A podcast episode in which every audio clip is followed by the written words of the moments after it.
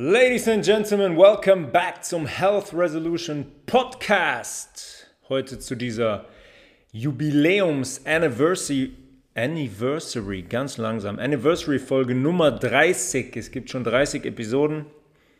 Hätte ich mir auch nicht erträumen lassen, als ich mich relativ spontan dazu entschieden habe, diesen Podcast aufzusetzen. Aber grandios, dass es schon 30 Episoden gibt und dass so viele Leute zuhören und es auch so viel Interaktion gibt bei der ganzen Geschichte. Das äh, freut mich umso mehr. Die heutige Episode wird sich komplett um unser Atemzentrum drehen. Das ist unsere Lunge oder sollte man besser, besser sagen, unsere Lungen, weil es zwei Flügel sind und nicht nur eine Instanz.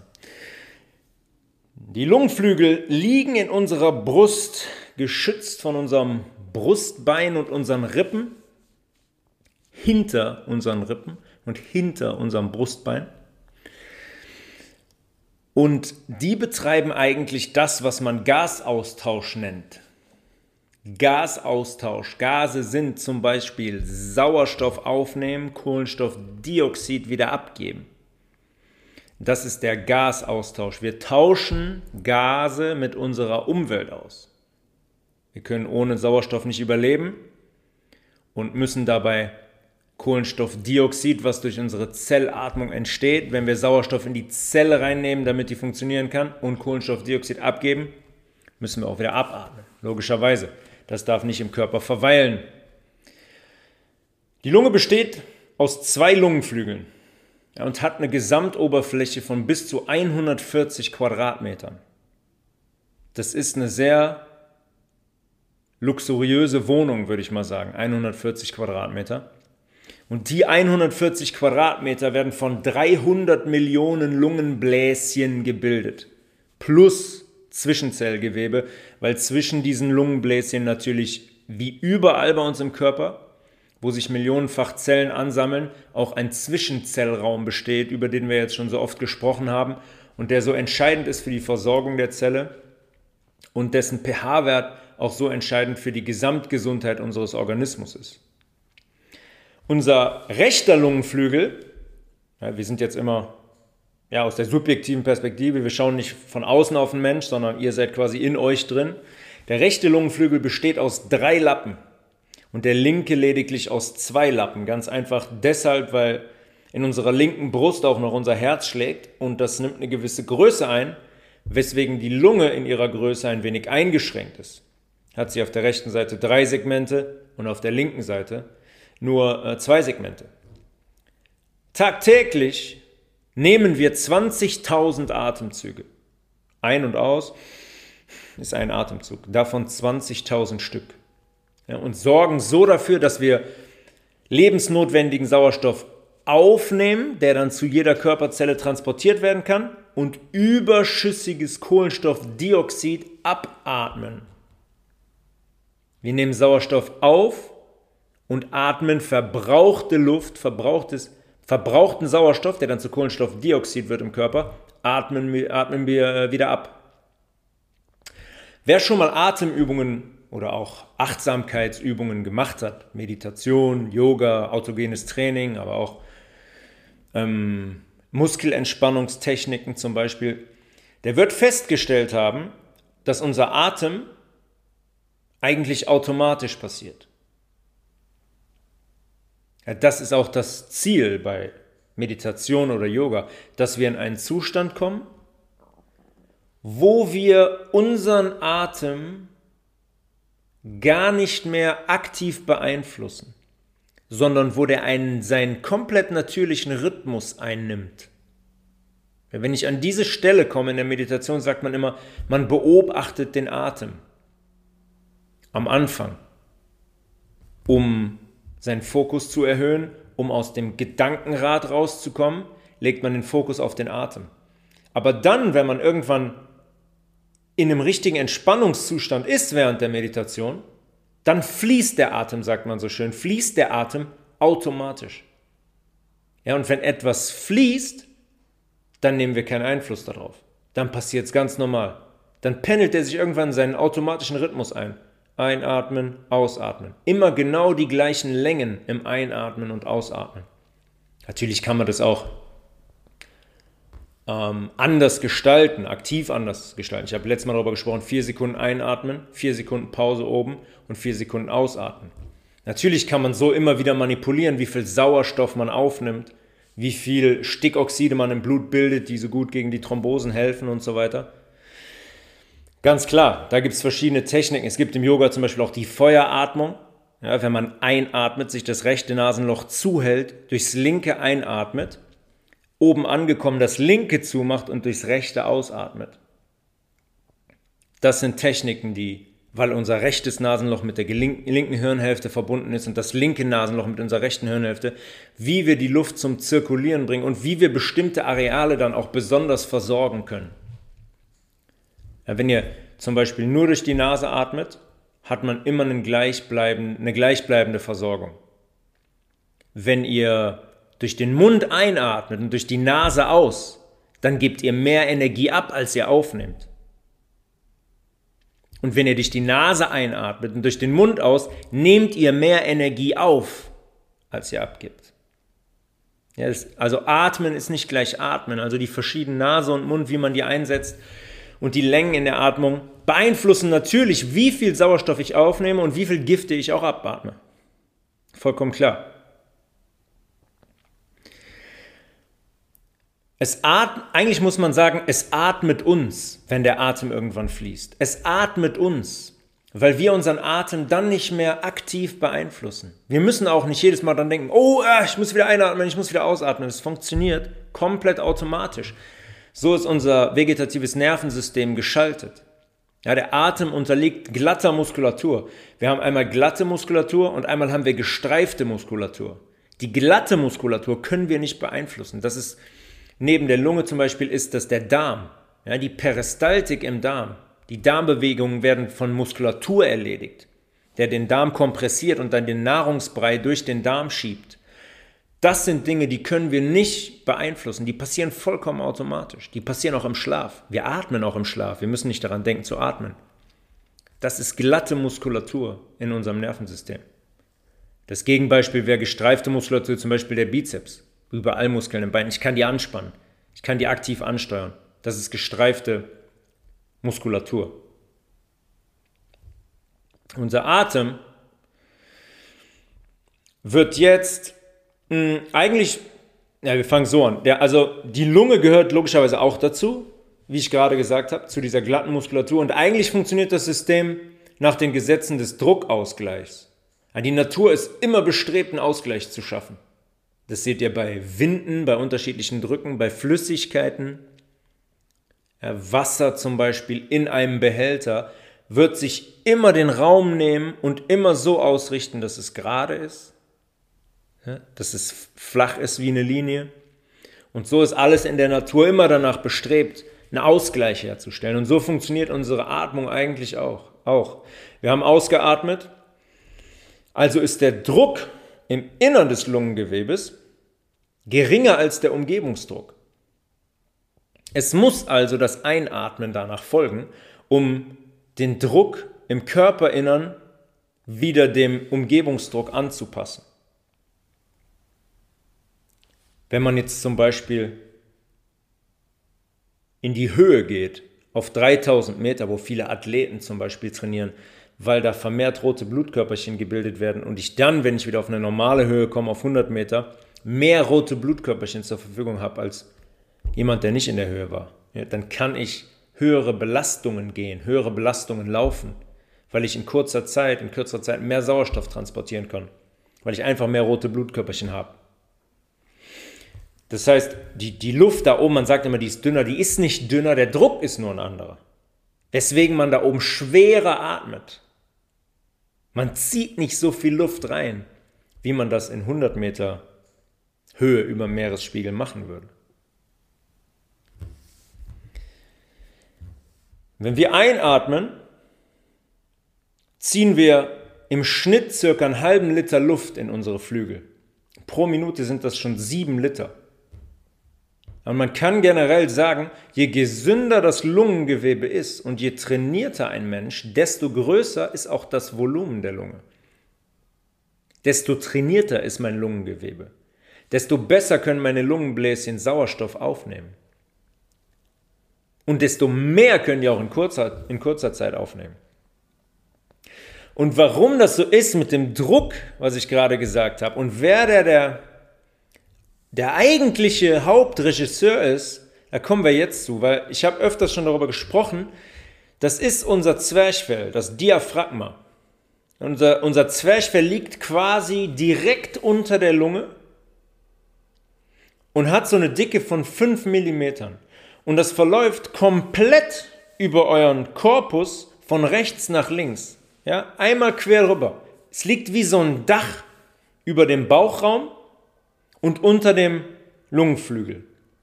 Das trennt quasi, und unserem Rippen, Rippenbogen und Brustbein, das trennt quasi unseren Bauchraum in zwei Hälften. Und das hat, wenn wir uns das jetzt anschauen, einen ganz einfachen Grund. Der Zwerchfell, der, das Zwerchfell ist der größte Muskel in unserem Körper. Und der entscheidet eigentlich über Ein- und Ausatmung. Der, der erhält einen nervalen Impuls. Ja, Muskeln werden immer von Nerven angesteuert. Aus der Medulla oblongata. Das, wenn ihr euch euren Rücken vorstellt, die Wirbelsäule und wo die oben in unseren Kopf läuft, das verlängerte Rückenmark, da sitzt unser kleines Stammhirn. Und da ist die Medulla oblongata zum Beispiel drin. Und das ist unser Atemzentrum. Die gibt einen Impuls. Einatmung. Dann spannt sich das Zwerchfell an, das kontrahiert. Ich habe gerade gesagt, das liegt wie so ein Dach zwischen unterem und oberem Bauchraum. Wenn er einatmet und sich das anspannt, hebt sich dieses Dach quasi nach oben. Das hebt sich nach oben, das kontrahiert und macht den Lungen, Lungenflügeln Platz und sorgt dafür, dass unser Brustkorb ähm, sich jetzt anheben kann. Sorry, ich habe gerade gesagt, das Dach hebt sich ab, oder? Das ist natürlich falsch, sorry. Das Dach senkt sich ab. Das Zwerchfell senkt sich ab. Das Dach wird, das wird zu einer Linie. Das heißt, unsere Lungenflügel, die darüber liegen, können sich ausdehnen. Die haben jetzt mehr Platz. Unsere Luft strömt in unsere Lungenflügel ein. Und außerdem sorgt das Zwerchfell mit dieser Kontraktion, mit der Anspannung dafür, dass unser Brustkorb, unser Rippenbogen sich auch leicht anhebt und den, und den Lungen so nochmal mehr Platz macht. Das heißt, wenn das Zwerchfell bei der Einatmung nach unten drückt, drückt es die Bauchorgane, Leber, Milz, Galle, auch den Darm so, so nach unten, damit die Lunge so viel Platz wie möglich bekommt, damit so viel Luft wie möglich einströmen kann. Wenn wir ausatmen, dann hebt sich das Dach, dann kriegt es wie so eine Kuppel, das Zwerchfell. Die Luft geht raus, aus den Lungenflügeln, das Dach hebt sich, die Bauchorgane bekommen wieder mehr Platz und die Lunge braucht jetzt einfach weniger Platz, weil weniger Volumen drin ist. Die Luft wird ausgeatmet. Das ist eigentlich eine Form von, von Massage, die das Zwerchfell da betreibt. Es drückt die Lungenflügel hoch, drückt die Bauchorgane runter, damit die Lungenflügel sich vor Luft ziehen können. Das ist auch zum Beispiel das, wir haben in der Lymphfolge darüber gesprochen, was das Lymphsystem stimuliert, gerade auch im Brustkorb. Die Lunge ist zum Beispiel ein Gewebe, die ist voll mit Lymphbahnen. Muss natürlich auch so sein, weil wir haben direkten Kontakt mit der Außenwelt. Wir atmen ja Luft aus der Außenwelt. Wenn da Fremdstoffe, Giftstoffe reinkommen, die im Gewebe da oben landen, müssen die über die Lymphe sofort abtransportiert werden. Das Gewebe generell in der Lunge muss natürlich von den Lymphen sauber gehalten werden. In einem natürlichen Zustand würden wir diese Atmung so eigentlich immer betreiben. Ja? Diese Bauchatmung, über die ich schon öfters gesprochen habe, die das Zwerchfell sich richtig aufblasen lässt. In den Bauchraum. Sodass das Zwerchfell der Lunge richtig Platz macht, alles drumherum massiert und wir auch in einen entspannten Zustand kommen. Wenn ihr in den Bauch atmet, seid ihr entspannt. Im Gegensatz zur chronischen Stresssituation, zur Anspannung, dann ist das Zwerchfell angespannt, dann verkrampft das. Ja, dann wird unser Sympathikus stim ähm, stimuliert des Nervensystems. Dann fließt unser Atem nicht mehr, der fließt nicht mehr. Der ist zu unterschiedlich. Das Einatmen ist zu kurz, das Ausatmen ist zu kurz. Ja, unser Sympathikus ist aktiv. Wir nehmen zu wenig Sauerstoff auf, unsere Verdauung ist negativ beeinflusst, unser Immunsystem wird komprimiert, der Lymph- und Blutfluss ist schlecht und so weiter. All die Kaskade, die dann in Gang gesetzt wird, wenn unser Sympathikus aktiv ist. Das heißt, wir atmen zu flach in die Brust. Wir müssen uns über den Tag verteilt immer wieder bewusst machen, in den Bauch zu atmen. Sehr sehr entscheidend für unseren Gesamtzustand.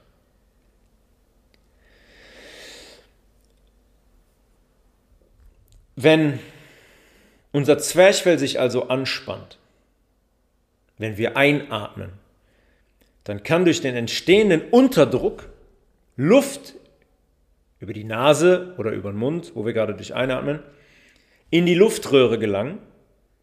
Die hat ungefähr eine Dicke von 20 Millimetern über die Luftröhre in unsere Lungenflügel, links und rechts. Über unseren Bronchialbaum. Ja, Luftröhre in den Bronchialbaum, Aufteilung nach links und rechts, von da in die Lungenflügel. Unser Bronchialbaum ist noch 10 bis 15 Millimeter dick. Und von da geht es in die Lungenflügel. Übrigens nehmen wir, wenn wir einatmen, nur gut 4% des Sauerstoffs der eingeatmeten Luft wirklich auf. Der Rest wird wieder abgeatmet oder geht ins Gewebe. In der Luft, die wir einatmen, sind zum Beispiel auch noch viele Stickoxide drin. Aber wir nehmen faktisch nur 4% des Sauerstoffs auf, den wir, der eigentlich in der Luft drin wäre, die wir einatmen. Unser Bronchialbaum, den könnt ihr euch eigentlich vorstellen wie ein Baum. Jetzt gerade im Winter. Ohne Blätter. Ihr schaut blank auf den Stamm, auf die dicken Äste, auf die immer kleiner werdenden Äste. Es ist im Kleinen wie im Großen, im Großen wie im Kleinen. Wenn ihr euch Bilder davon anschaut, werdet ihr sehen, das ist quasi ein Baum. Dieser Bronchialbaum, der jede Ecke, jedes Lungenbläschen äh, in unseren Lungenflügeln mit Sauerstoff versorgt. Ja, wir müssen in jede Ecke unseres Lungengewebes reinkommen mit der Luft. Sonst funktioniert nicht, wird es nicht funktionieren, unsere Zellen sterben dann ab. Einmal in der Lunge, aber auch die restlichen in unserem Körper. Weil unser Lungengewebe und die Gesundheit unseres Lungengewebes natürlich darüber entscheidet, wie unsere Zelle im großen C versorgt wird. Jeder hat ja schon mal, jetzt auf den Bronchialbaum bezogen nochmal, jeder hat ja schon mal von der Bronchitis gehört. Ja, das ist eine akute Entzündung in diesen Luftwegen, die die Lungenflügel versorgen. Entzündete Strukturen dieser Bronchien quasi. Wir gehen also jetzt durch die Luftröhre in den dicken Stamm der Bronchien und dann in die kleinen Verästelungen. Immer kleiner, immer kleiner, immer kleiner. Und am Ende gibt es da eine, am Ende von diesem Ast gibt es eine Ansammlung von Lungenbläschen. Ja? Stellt euch da mal eine Kugel vor und die Kugel besteht nochmal, sagen wir, aus 500 kleinen Lungenbläschen. Das ist ein so ein Kügelchen. Die werden Alveolen genannt und die sind noch 0,2 bis 0,3 Millimeter groß. Und das ist der Ort, an dem unser Gasaustausch am Ende stattfindet. Wie findet dieser Gasaustausch statt? Müssen wir kurz zurückgehen zur Blutkreislauf-Episode, ähm, zur Herzkreislauf-Episode. Wir haben darüber gesprochen, dass unser Herz sauerstoffreiches Blut durch den ganzen Organismus pumpt. Zu jeder Zelle im Körper, jede Zelle im Körper braucht Sauerstoff, sonst Zelle tot. Ohne Sauerstoff kann keine Zelle überleben, es sei denn, es sei denn, sie transformiert sich selber zu einer Tumorzelle, die leben ohne Sauerstoff. Der Sauerstoff geht zur Zelle hin und hinter der Zelle kommt Kohlenstoffdioxid raus, sauerstoffarmes Blut geht in unsere venösen Gefäße zurück zu unserem Herzen nach oben.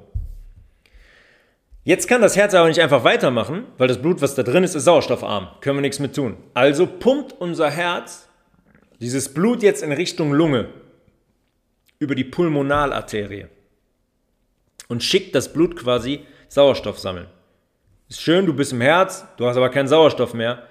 Geh bitte erst zur Lunge, da wird geatmet, hol dir da den Sauerstoff und komm wieder zurück zu mir, damit ich das sauerstoffreiche Blut wieder zu unseren Zellen geben kann.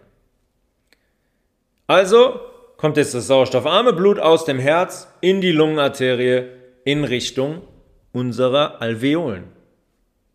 Stellt ihr euch vor, wie mini kleine Seifenblasen, ganz, ganz viele nebeneinander, Tausende, Zehntausende, Hunderttausende, Millionen, insgesamt 300 Millionen. Die ganz kleinen Seifenbläschen finden sich zu einer Kugel zusammen am Ende von einem kleinen Ast. Diese Kugeln und jedes einzelne Bläschen ist umschlungen von Gefäßen, die Sauerstoff einsammeln und von Gefäßen, die Kohlenstoffdioxid abladen. Unser Blut ist jetzt in der Pulmonalarterie, in der Lungenarterie vom Herz zur Lunge. Jetzt kommt es da an. Was hat es? Kohlenstoffdioxid geladen. Das Kohlenstoffdioxid wird an das Kügelchen abgegeben, an das Lungenbläschen. Ja, geht jetzt da rein, jetzt kommt unsere Ausatmung. Alles raus, was das Blut da gerade abgegeben hat. An Kohlenstoffdioxid, an Giften, an Säuren und so weiter. Jetzt atmen wir wieder ein und das Sauer, die sauerstoffreiche Luft strömt bis zu unserem kleinen Bläschen hin und wird auf der anderen Seite des Bläschens jetzt in eine Vene aufgenommen, die zum Herz zurückführt. Ja, kurze Erinnerung, alle Venen gehen zum Herz hin, alle Arterien vom Herz weg. Eigentlich haben Arterien immer sauerstoffreiches Blut geladen. Nur die Arterie vom Herzen zur Lunge hat kein sauerstoffreiches Blut. Das heißt, unser Sauerstoff ist in dem Bläschen, wir atmen ein und dieses Sauerstoff, der Sauerstoff, diffundiert jetzt, wandert durch die Wand des Bläschens ins Gewebe und vom Gewebe in die äh, Vene, die zurück zum Herzen führt. In der Vene zurück zum Herzen, Blut ist sauerstoffreich, geht wieder zurück zum Herzen und das Herz pumpt wieder sauerstoffreiches Blut in unseren Kreislauf. Es ist ganz, es ist ganz logisch. Sauerstoffarmes Blut zum Herzen, zu den Bläschen, Kohlenstoffdioxid abatmen, Sauerstoff einsammeln bei der Einatmung und zurück zum Herzen und das Herz feuert unser sauerstoffreiches Blut wieder zu unseren Zellen. Das ist der Kreislauf.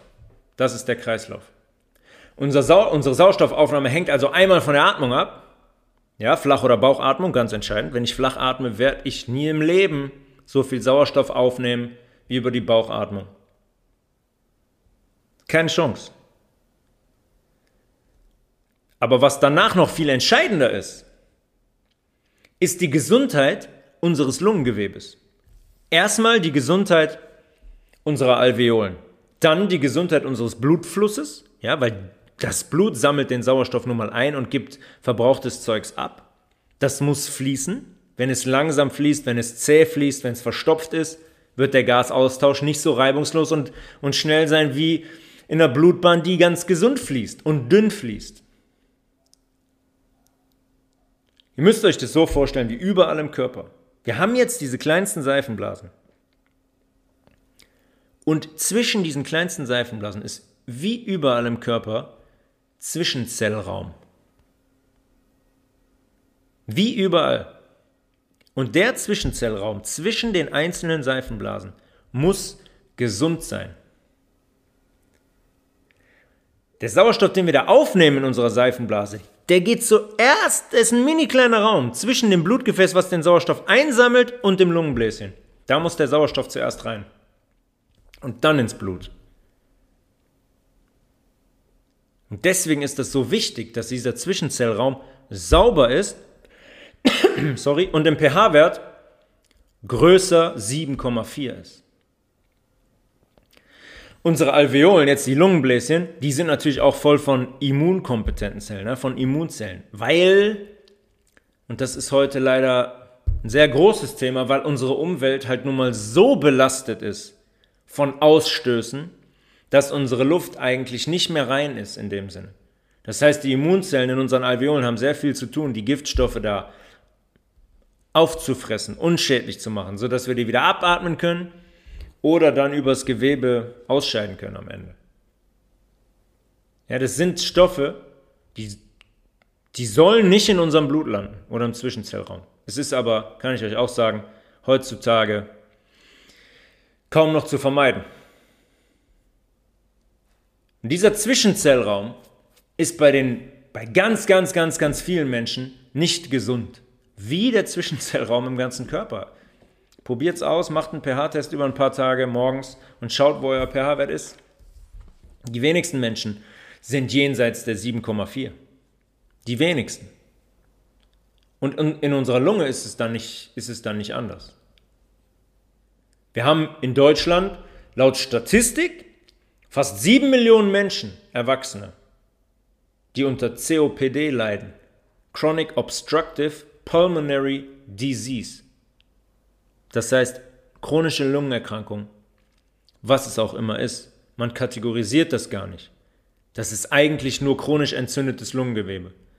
Oder Leute, bei denen schon Lungengewebe untergegangen ist, die von 100% nur noch 60% haben, weil sie rauchen, weil sie übersäuert sind, weil sie Alkohol trinken, weil ihr kennt die ganze, ihr kennt die ganze Geschichte. Ich muss das jetzt nicht wieder aufrollen. Ja, ganz, ganz viele Menschen haben ein total reduziertes Lungengewebe, was nicht mehr hundertprozentig gesund ist. Und unsere Lunge ist die absolut wichtigste erste Instanz, wenn es um die Regulation von Säuren und Basen in unserem Körper geht. Die atmet CO2, eine Säure, ab. Ja, ein verbrauchtes Stoffwechsel-Endprodukt. Die atmet Gifte ab. Und sie nimmt Sauerstoff als Base auf der dafür sorgt, dass wir Säuren in unserem Körper neutralisieren können, der dafür sorgt, dass unser Blut den pH-Wert von 7,365 aufrechterhalten kann.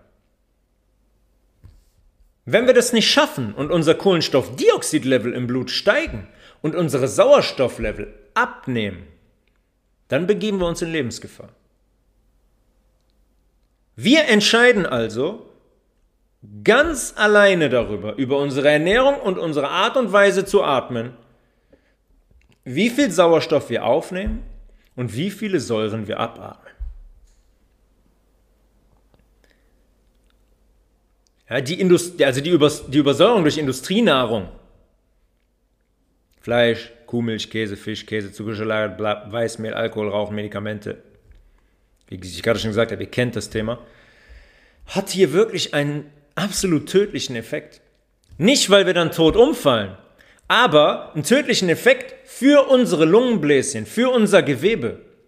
Deswegen geht Gewebe unter und deswegen haben Leute dann auf einmal nur noch 60 Prozent ihres eigentlichen Lungengewebes, ihrer eigentlichen Kapazität zur Verfügung. Warum gibt es diese 7 Millionen Menschen mit COPD? 7 Millionen! Und das bezieht sich nur auf Leute über 30. Äh, ist relativ viel, würde ich behaupten.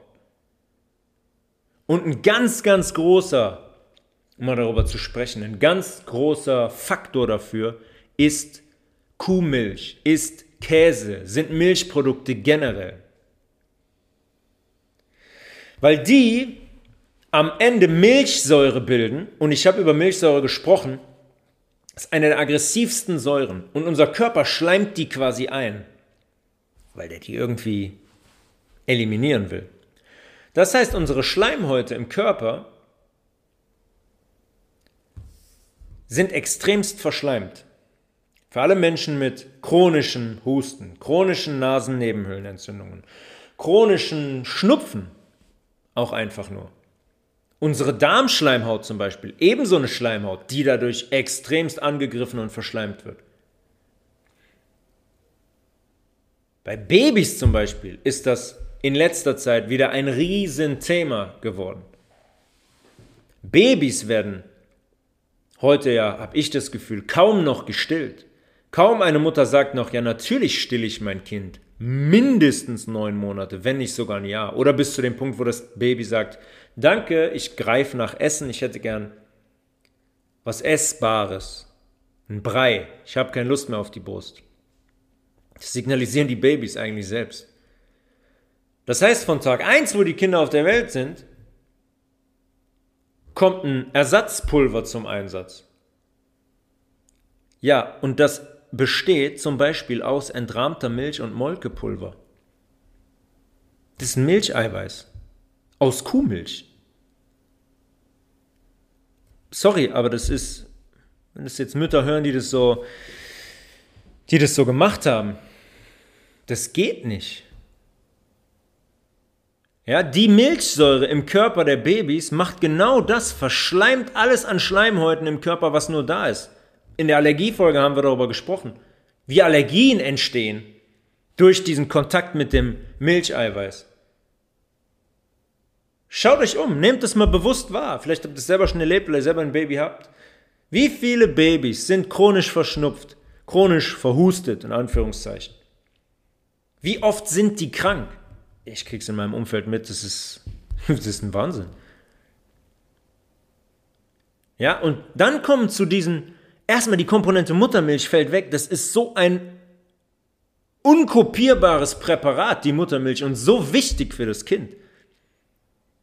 Wenn wir zum Beispiel von Immunzellen sprechen, gibt es eine Immungruppe, die, die gibt es nur durch die Muttermilch. Und dann kommen bei so Babys noch die Impfungen dazu. In den ersten zwei Lebensjahren, wenn man es ganz genau nimmt, wenn man ganz vorbildlich ist, sind es schon 20 Stück. Chronische Vergiftung. Ich habe jetzt oft genug darüber gesprochen. Ein Plan, der chronischen Vergiftung die Kleinsten schon krank zu machen und abhängig zu machen. Wenn wir jetzt uns die Lunge mal anschauen und uns jetzt mal überlegen, was Atemschutzmasken machen. Wir ziehen die Maske auf und jeder Mensch, der im Ansatz noch ein Körpergefühl und ein Gespür hat, müsste eigentlich merken, oh, es hat sich hier gerade etwas verändert. Oh, ich werde müde. Oh, ich kriege Kopfschmerzen nach einer gewissen Zeit. Wir können durch diese Lappen nicht mehr so viel Sauerstoff aufnehmen, wie wir eigentlich müssten. Das sollte jeder merken, oder? Wenn man die aufhat. Man atmet ein und merkt, oh, irgendwie kommt dann nicht mehr das an, was ankommt, wenn ich die abziehe. Wer uns auch immer hier hingesetzt hat, nennt es Gott, nennt es was weiß ich wer. Wir sind nicht auf die Welt gekommen mit einem Lappen vorm Gesicht. Wir sind auf die Welt gekommen ohne einen Lappen vorm Gesicht. Und das hat Gründe. Und dieses Ding zu tragen hat Konsequenzen. Eins, wir nehmen nicht mehr so viel Sauerstoff mit einem Atemzug auf, wie wir eigentlich ohne Maske machen würden. Das allein ist eigentlich schon schlimm genug. Jetzt kommt aber der zweite, wenn ich abatme, dann sammelt sich diese abgeatmete Luft unter der Maske. Und wenn ich jetzt wieder einatme, atme ich was ein? Richtig. Den CO2, das Kohlenstoffdioxid, was ich gerade abgeatmet habe, plus Säuren, plus Gifte, atme ich jetzt aktiv wieder ein. Das heißt, die Level verschieben sich im Lungengewebe und danach auch im ganzen Körper. Wenn ich das jetzt wieder einatme unter der Maske, sagen wir mal 100 Teilchen, sind auf einmal 70 Teilchen Kohlenstoffdioxid, nur noch 30 Sauerstoff. Eigentlich wäre es so, ohne eine Maske, dass 90 Teile Sauerstoff sind und 10 Kohlenstoffdioxid. Das hat eine Konsequenz. Nämlich eine Übersäuerung meines Lungengewebes. Und das spürt man im ersten Moment nicht, wenn man nicht ein Feingefühl hat für seinen Körper. Es kommt kein Sauerstoff in den Zwischenzellraum, Säuren können nicht neutralisiert werden. Alle Zellen oben im Lungengewebe und im ganzen Körper sind nicht mehr so gut mit Sauerstoff versorgt. Der ganze Stoffwechsel verlangsamt sich. Die Zellatmung findet nicht mehr so reibungslos statt. Es gibt mit der Zeit eventuell einen Rückstau ins Blut der Säuren. Das heißt, unser Körper kriegt ein großes Problem, den pH-Wert des Blutes aufrechtzuerhalten. Weil wir jetzt mehr Kohlenstoffdioxid aufnehmen und auch zwangsweise mehr Kohlenstoffdioxid im Blut landet. Und das ist ein gefährlicher Zustand. Das nennt man Respiratorische Azidose. Azidose ist nichts anderes als Über Übersäuerung. Eine Azidose des Blutes, habe ich schon öfters gesagt, ist eigentlich mit dem Tod gleichzusetzen. Dann geht es in Richtung Sepsis, Blutvergiftung und so weiter. Ja, das, ist eine, das ist eine Folge. Und wenn das Lungengewebe übersäuert, ja, jetzt sind wir wieder bei Fermentation, der pH-Wert von 7,4 oder höher nicht mehr aufrechterhalten werden kann und der pH-Wert abfällt, dann sind wir wieder bei Entartungen im Lungengewebe. Und so ein Tumor in der Lunge wächst da erstmal ganz unbemerkt, bis man den feststellt. Oftmals stellt man den gar nicht fest bis zu einem gewissen Punkt. Ja, das, das sollte eigentlich, ich habe immer gedacht, dass wir als Menschen wissen, wie wichtig Sauerstoff ist. Jetzt stelle ich leider seit einiger Zeit das Gegenteil fest. Es gibt ganz viele Menschen, bei denen muss man nicht mal bei A, sondern bei minus, minus A anfangen, um denen zu sagen, hey, du brauchst Sauerstoff. Und dann wollen mir noch Menschen sagen, nee, guck mal, hier, stand im Internet, die Masken verringern nicht die Sauerstofflevel. Sorry, da brauche ich keinen Artikel für, da brauche ich keinen Pseudowissenschaftler dafür, der mir irgendeinen Test macht und sagt, nee, ist nicht so. Das ziehe ich auf das Ding, atme zehnmal und weiß Bescheid. Das spüre ich. Legt euch mal unter eine Bettdecke und macht die mal oben über euch zu. Das ist genau das Gleiche. Und der Körper adaptiert sich daran. Der passt sich an. Der fährt seinen Stoffwechsel runter. Der geht quasi in Standby-Modus. Ja, wir können das ja mal sammeln. Die Menschen, die Verkäufer im Supermarkt arbeiten und so weiter, die das jetzt seit langer Zeit, acht Stunden am Tag vielleicht tragen. Ich würde die Zahlen gerne mal sehen.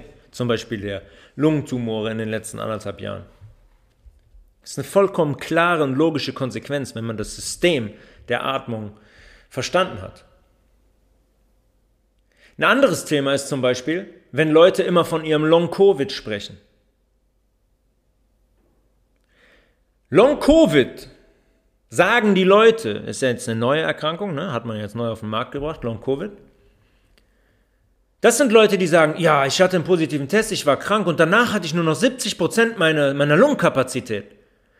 Entschuldige bitte mal, hast du mal vor deinem positiven Test deine Lungenkapazität und die Gesundheit deines Lungengewebes getestet? Da wäre sicher nicht 100% bei rausgekommen. Nehmt die ganzen Leute, die COPD haben. Das sind alles Long-Covid-Patienten, ohne jemals einen positiven Test gehabt zu haben.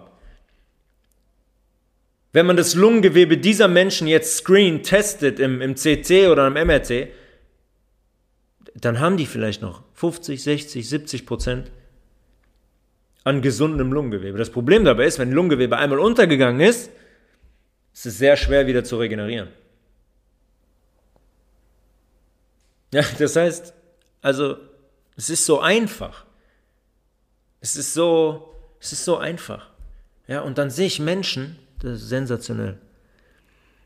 Da hat mir mal jemand einen Instagram-Account von einer Frau geschickt, die den Instagram-Account ins Leben gerufen hat, weil sie über, über ihr Long-Covid berichtet, um den Leuten zu sagen, hey, guck mal, das ist echt, ich habe Long-Covid.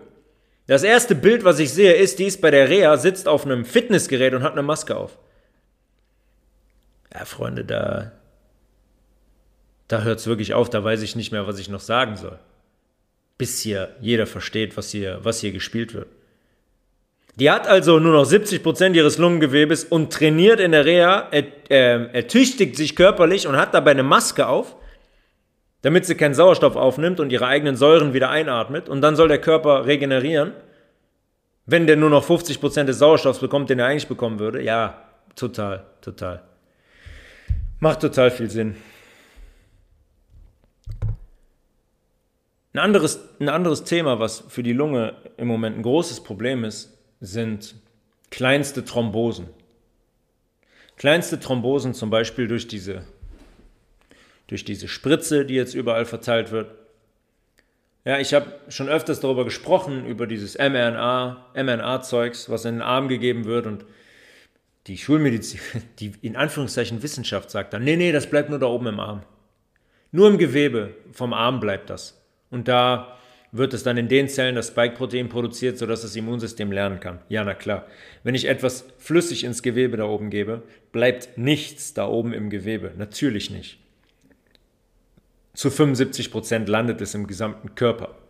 Wie man jetzt rausgefunden hat. Aber es muss niemand rausfinden, ist vollkommen klar. Wir haben schon öfters darüber gesprochen über unsere Lymphe, über unser Gewebe, was das ist, über unser venöses System. Das kann nicht da oben bleiben. Das landet zwangsweise in den kleinsten Kapillaren, die da im Gewebe enden. Und jetzt produzieren die das Spike-Protein. Und die kleinsten Blutbahnen verschließen sich, weil dieses Protein faktisch einfach zu groß ist für diese kleinsten Blutbahnen. In erster Instanz merke ich davon noch nichts. Aber wenn ich eine zweite Impfung kriege, dann kriege ich vielleicht noch einen Booster mit diesem mRNA-Zeugs, dann wird es lebensgefährlich. Und wenn wir jetzt zurückgehen zu unseren kleinen Seifenbläschen in der Lunge, die Gefäße da sind so fein, auf die trifft das Gleiche zu. Wenn das Spike-Protein da oben landet, ist das Gleiche der Fall. Und wenn die sich verschließen, war es das für das Lungenbläschen. Dann werden wir von den 300 Millionen eine ganze Menge verlieren. Und dann habe ich ein Problem. Weil dann hat die Oberfläche, mit der ich Sauerstoff aufnehmen kann, sich mal eben drastisch verringert. Sergio Aguero zum Beispiel, jetzt Fußballspieler, zurzeit FC Barcelona, bricht auf dem Platz zusammen, Atemnot. Ganz aktiv für die Impfung geworben. Das sagen die sprechen jetzt von Herzrhythmusstörungen. Der Mensch ist schon 15 Jahre Profi. Da treten nicht auf einmal Herzrhythmusstörungen auf. Und Herzrhythmusstörungen heißen auch nicht, dass ich zusammenbreche und keinen Sauerstoff mehr bekomme. Das müssen dann, muss dann schon Herzflimmern sein. Unzählige Fälle. Und er ist auch einer davon. Er ist auch einer davon. Thrombose, Sauerstoffarmut. Der kriegt nicht mehr den Sauerstoff unter der Belastung vor allen Dingen. Ja, stellt euch vor, wenn ihr im Spiel seid oder laufen geht, ihr habt natürlich dann viel höheren Bedarf an Sauerstoff für eure Zellen. Ihr braucht ja viel, viel mehr. Deswegen atmet man ja auch schneller, wenn man Sport treibt. Klassischer Fall von so einer Thrombose während der, äh, während der EM, der Eriksen von Dänemark.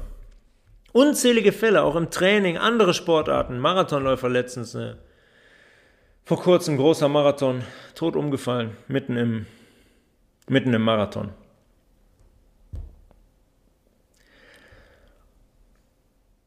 Konventionelles Gemüse, also ebenso Fleisch, Milch und Käse, wenn man meint, man müsste das essen, haben wir schon öfters darüber gesprochen, ist natürlich sehr, sehr belastet, was Pflanzenschutzmittel angeht, gerade Glyphosat. Und wir haben schon mal darüber gesprochen, was Glyphosat im Darm macht zum Beispiel. Im Darm sitzen unsere ähm, Zellen in der Schleimhaut, die die Barriere zwischen Darm und Blut bilden und wo Nährstoffe durchwandern. Und die sind über so kleine Schlösser miteinander verbunden, die Tight Junctions. Und im Darm macht Glyphosat folgendes: der nimmt diesen Zellen den Sauerstoff weil der Sauerstoff bindet da unten. Ohne Sauerstoff lebt die Zelle nicht. Das heißt, diese Tight Junctions brechen auf und es können Fremd, Fremdkörper in unseren Blutkreislauf gelangen, die da gar nicht rein sollen. Jetzt könnt ihr eins an eins zusammenzählen und euch denken, was oben in der Lunge passiert, wenn es um Sauerstoff und Glyphosat geht. Natürlich macht Glyphosat, wenn es da oben ins Lungengewebe gelangt und es gelangt dahin, natürlich genau das Gleiche. Es bindet Sauerstoff und zerstört am Ende unsere Lungenbläschen da oben. Ja, man kann das immer und überall sehen. Ihr, müsst es mal, ihr könnt es zum Beispiel mal googeln, gebt mal ein äh, Glyphosat im Lungengewebe, da werdet ihr Bilder finden von äh, CTs, die euch das genau zeigen, nämlich einen Untergang dieses Lungengewebes. Und ähm, ja, sieben Millionen Menschen COPD müssen irgendwo herkommen. Wir haben ohne Ende Raucher in Deutschland, allein das reicht schon. Ja, schickt man Raucher schickt den mal laufen oder macht man Screening der Lunge und schaut euch mal das Lungengewebe an. Da schlägt man die Hände über den Kopf zusammen. Genau das gleiche ist es aber auch mit Glyphosat, weswegen es so wichtig ist, auf diese konventionellen Lebensmittel zu verzichten und so regional und biologisch wie möglich zu kaufen, um diese Stoffe aus dem Körper zu, zu lassen. Ja, und wo ich letztens auch darüber gesprochen habe, über Zeolit und so weiter, Heilerde zu nehmen, diese ganzen Giftstoffe zu binden und auszuleihen. Das ist unglaublich wichtig in unserer ver vergifteten Umwelt heutzutage. Ja, das ähm, so viel zum Thema die Lunge. Es ist ein unglaublich interessantes Organ. Was so zentral ist und es ist auch so zentral, die Atmung zu verstehen und wirklich Atmung zu praktizieren, die uns gesund macht und die uns auch gesund hält. Ja, die Atmung sollte immer unser Anker sein. Zu der müssen wir immer zurückkehren können und zu der können wir immer zurückkehren. In allen Situationen, auch, auch äh, psychischer Art. Wenn wir gestresst sind, wenn wir in schwierigen Situationen sind, wenn wir in wirklich in ganz akuten schwierigen Situationen sind, wenn wir unter Druck stehen, immer wieder zum Atem zurückzukehren und sich mit dem Atem zu verbinden. Das beruhigt un unglaublich, weil der Atem ist, ist immer jetzt. Der ist immer jetzt. So kommt man in den jetzigen Moment und kommt raus aus dieser Projektionsschleife des, des Hirns, der Gedanken, die nur Vergangenheit und Zukunft können. Ja. Kann ich nur jedem empfehlen, das für sich auch zu trainieren, zu praktizieren. Atmung. Bewusste Atmung. Tiefe Bauchatmung. Das Zwerchfell zum Beispiel, ich weiß nicht, wer von euch mal zum Chiropraktiker und Osteopathen oder so geht. Das Zwerchfell kann man übrigens auch ähm, sehr, sehr gut mit der Hand manipulieren. Dann gehen die mit der Hand, so wenn man ausgeatmet hat, unter den Rippenbogen und können das Zwerchfell so triggern, dass sich das, dass sich das löst. Sehr, sehr, kann mitunter schmerzhaft sein, weil das Zwerchfell, wenn es fest ist, ist es fest, dann ist es wirklich, ähm, ja, erstens kein schöner Zustand, in dem man das lassen möchte. Das soll locker sein, soll sich bewegen können, hoch und runter. Aber es ist auch unglaublich wohltuend dann, wenn man das gelockert hat. Man merkt sofort, oh, der Atem fließt aber irgendwie viel, viel freier als vorher. So, wer da manchmal in Behandlung ist oder da mal Bock drauf hat beim Chiropraktiker oder Osteopathen, ah, da gibt es Jungs und Mädels, die können das ganz, ganz gut und das tut wirklich sehr, sehr gut. Ja, so viel zur, zur Lunge und zu unserer zu unserer Luft. Natürlich gibt es auch zum Beispiel Therapien, die sehr, sehr potent sind. Es gibt zum Beispiel Therapien, wo man reinen Sauerstoff atmet. Ne? Es gibt so große Kammern, da werden in Deutschland nicht viele von betrieben, wo man reingeht und reinen Sauerstoff atmet. In der Tumortherapie zum Beispiel. oder wenn man chronische Entzündungen hat. Was zeigt, was der Sauerstoff macht. Wir haben darüber gesprochen, wenn man übersäuert ist, sinken auch gleichzeitig die, die Sauerstofflevel im Gewebe ab. Ja, wenn das fermentiert und sich da Tumorzellen zum Beispiel bilden, leben die ohne Sauerstoff. Anaerob. Das heißt, wenn ich wieder Sauerstoff ins Gewebe kriege, diese Dinge neutralisieren und ausscheiden kann, bewege ich mich wieder in Richtung Gesundheit. Und das wird gemacht in diesen Sauerstoffkammern kann man, glaube ich, ganz, ganz viel, kann man, glaube ich, ganz, ganz viel mit, mit machen und mit heilen macht man auch. Aber es fliegt so ein bisschen unterm Radar. Man will das so ein bisschen geheim halten. Irgendwie habe ich das Gefühl, wie so vieles.